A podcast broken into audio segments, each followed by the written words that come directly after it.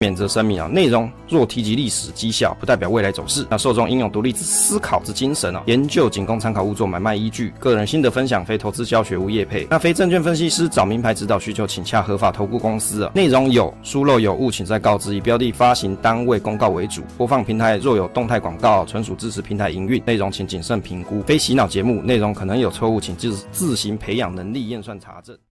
我是威力，你线上奶爸又突然出现。今天单元是威力研究室，用研究改变你的财商视野。今天的题目是零零九三六公开说明书研究啊，中小型爆发力，台新台湾永续高息中小型 ETF。这个零零九三六啊，其实我们在九月二十二号的节目有研究过月月配高股息新兵啊，台新台湾永续高息中小型 ETF 怎么看中小型股指数筛选机制哦。当时因为台新投信还没有公告公开说明书。那这一次呢，就来看一下正式公告说明书它的内容以及官网的文宣呐。我想，一个投信公司，它在对于它的商品在做一些介绍跟广告的时候，它一定会介绍它的核心重点，那也就是它的卖点是什么嘛。我们去买 ETF 的时候啊，你要去投资的时候，显然你一定会先去看卖点，不然你为什么会想要去关注它呢？啊，前言的部分刚才提过。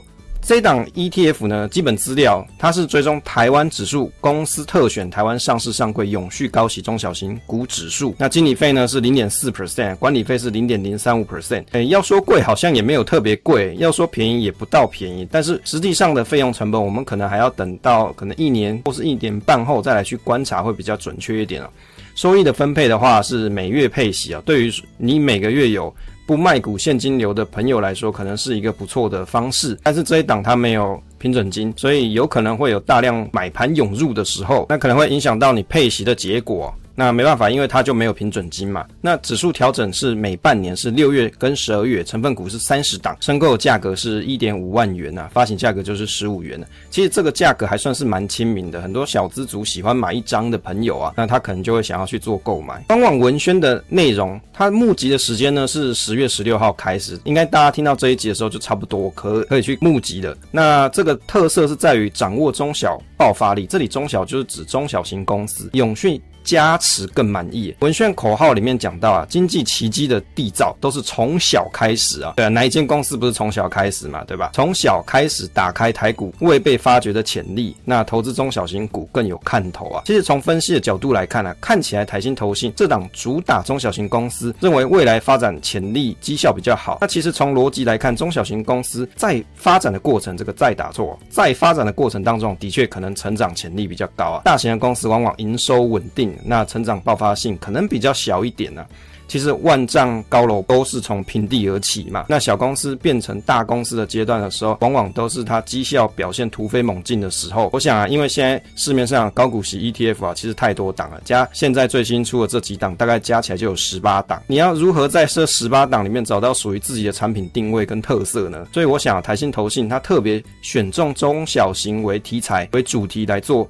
推广来做商品的设计啊，我想是有它的原理在的。另外，他有提到中小型的优势就是弹性大，能依据景气的循环调整公司的发向方向。表现较大型股抗跌，而且爆发力强啊！这里呢，他有提到说，二零二一年啊，二零二三年绩效好于台湾五十指数。那二零二二相对于零零五零抗跌，原因是因为大型股被超卖，那中小型公司相对抗跌。那回测看起来，二零二零年的七月三十一号到二零二三年的七月三十一号，大概是三个年度啊，三个年头，那指数累计报酬是一百一十 percent。那台湾五十指数是三十九 percent，MCI 台湾永续 ES 高股息是五十一 percent。那指数股利率三年大概是七点四 percent 哦，所以其实你看一下它的 benchmark 是谁啊？就零零五零跟零零八七八嘛，所以它在它的文宣里面都已经提到了。那这里它有提到说，因为往往啊系统性下跌的时候，一个大盘它开始下跌的时候，往往都是大型股开始被外资提款嘛。台湾的股票特性它是浅碟市场，所以往往啊这些外资要撤逃的时候，它可能通常从全值股开始下手，那也就是这些大型股，所以它有它的逻辑跟原理所诉求哦。它为什么这样设计？它在这里所诉求了。那中小型企业的英雄榜有哪些呢？这些是在目前成分股里面它有揭露的部分哦。大概有丰泰是运动鞋代工，市值是五十五名，近三年股价是五十四 percent 哦，这个绩效还不错啦。那金源电是全球最大风车，市值是一百一十八名，近三年股价是一百一十二 percent。那南电是 ABF 载板龙头，市值六十，那近三年股价是一百七十六 percent。明安是全球第二大高尔夫球代工厂，近三年股价是两百一十三 percent 啊，相当厉害啊！做高尔夫球做到股价可以成长两百一十三 percent 啊，相当厉害。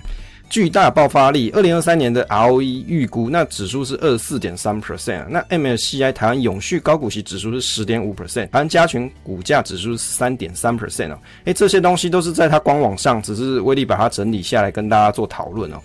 那近年近三年的股利率，二零二零年到二零二三年，哦，这里写错了，应该是。二零二零、二零二一、二零哦，没写错，二零二零到二零二二年啊，总共是三个年头嘛，零一二嘛，三个年头，指数分别是六点三 percent、六点八 percent、七点四 percent。那 MSCI 台湾 ESG 哦，这个打错，ESG 永续高股息是五点四 percent、六点三 percent 跟五点三 percent。那台湾加权股价指数是四点三 percent、三点四 percent、三点七 percent。所以如果你对股利率，也就是殖利率，你有这样子一个诉求的朋友啊，在这里它所呈现是，它比起 Benchmark 这两档指数来说啊。是好的多，筛选逻辑它大概有四层啊。详细的筛选指数逻辑，我们在前一次介绍指数的时候，台湾指数这一档公开说明书的时候，其实有提过了。那这里呢，做一下复习啊。筛选逻辑大概就分成四层，第一层它就排除掉上市前五十大公司嘛。为什么？因为说明书它上面是写上市啊，那文宣有讲到上市上柜。当然，我认为啊，其实应该是以说明书为主。那为什么要排除掉上市前五十大公司？因为它就是主打这一档是中小型嘛，中小型公司，所以它要先把最大的这这些公司给去除掉。但是有些朋友会觉得说，哎，对啊，我就看好那些大型公司。哎你如果是这样看法的朋友，你干嘛去买这一档呢？它所主打的诉求应该要跟你自己的投资理念要切合嘛，你才会去想选择它。第二层是近三年的成交金额前七十 percent，近十二个月至少十个月自由流通周转率达到一 percent。那第三层是台湾永续 ESG 等级 BBB 以上。上公司排除争议性产业与黑名单。那第四层是近两年 ROE 正嘛，原则上就是要赚钱的公司。股利指标加权个别成分股权重上限十 percent，所以它还是有一个卡关机制哦，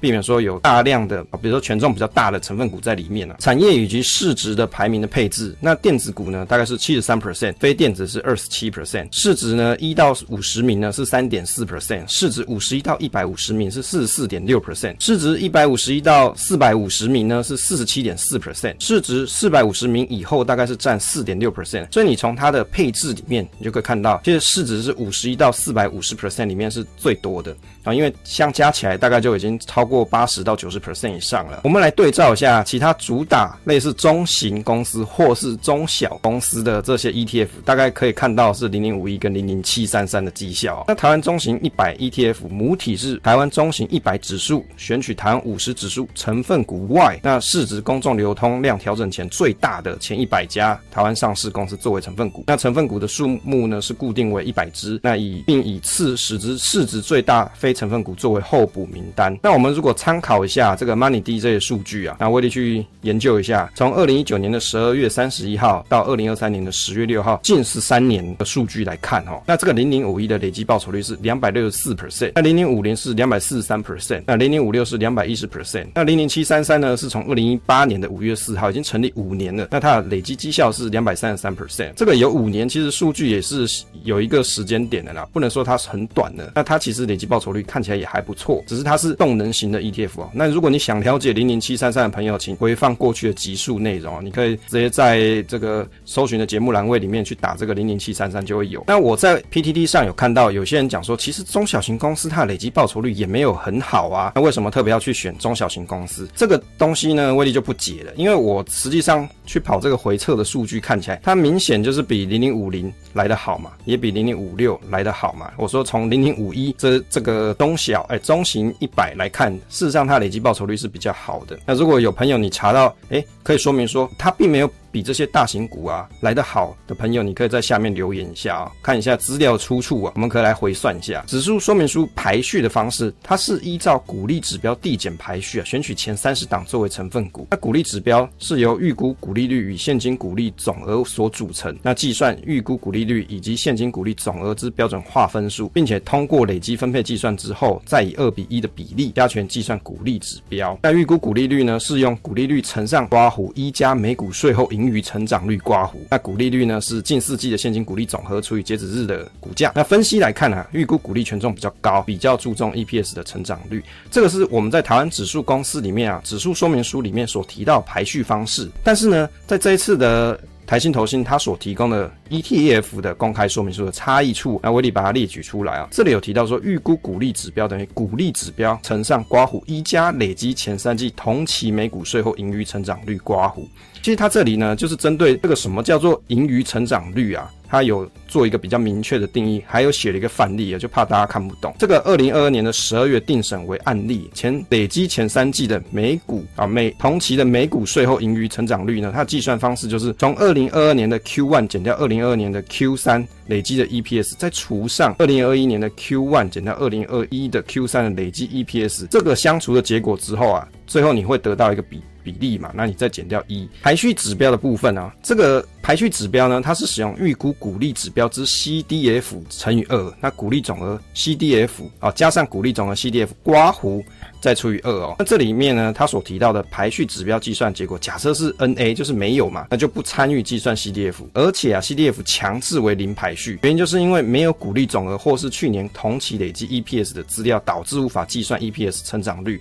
啊，用白话来讲就是啊，我没有数据啊，它就没有没有值嘛，我就不能去算成长率。那这里所提到 CDF 是累积分布函数啊，那威利也去查一下，不是啊，你公开说明书写这个数学算式，其实也没人知道你是在干嘛嘛。累积分布函数呢，它的中文翻译叫做啊，应该讲说它有其他名称叫做几率分布函数，简称分布函数，是几率密度函数的积分呢。它用来干嘛了？完整描述一个随机变数 x 的几率分布啊。所以这样子讲完，你知道它在讲什么吗？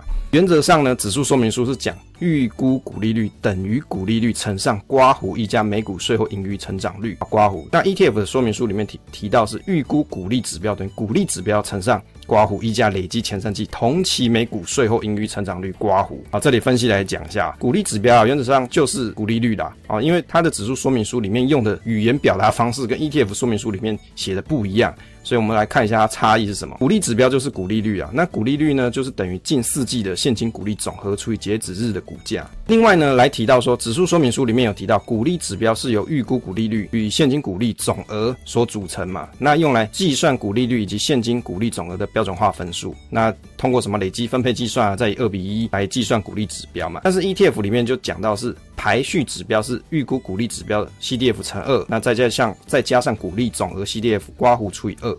其实用分析来讲，其实我认为啦，它的详细公式啊，说明书它没有揭露。那股利的总额啊，我这边推估是以近四季的现金股利加总。那排序指标呢，是用股利总额再加上零啊、呃、这个股利率再乘上一加上每股税后盈余成长率。那这边用一个刮胡刮起来之后乘以二再除以二。那原则上呢，因为它没有讲它的详细公式，也没有揭露，所以我只能认为说它的股利总额是用近世纪的现金股利来做加总，来来计算它的排序指标。那我们从回测结果来看，哦，那中型公司的零零五一啊，近十三年的累积报酬较零零五零跟零零五六来得好。的确，投信公司声称的中小型公司有机会比较有成长性，但是未来表现还需要再观察。那排序的方式的公式啊，很可惜它没有详细的数学推导公式，这部分有可能是商业机密啦。我想可能你去问他，他也不见得会跟你讲得很详细，估计也不能讲嘛。那只能说从现有的理解内容去理解说，较偏重成长大于现况的现金股利率。它来做排序，那这档 ETF 它没有收益平准金啊，收益就是主要来源为个股的股利以及资本利的价差。但是我们从分析来看，选到会赚钱而且成长率较高的中小型公司啊，那收益比较有可能是从资本利而而来。来来分配这个收益啊为主，所以如果你想要去研究这档 ETF 的投资人呢，你可能就要先有这样子的认知。当然，细节跟它未来的走势跟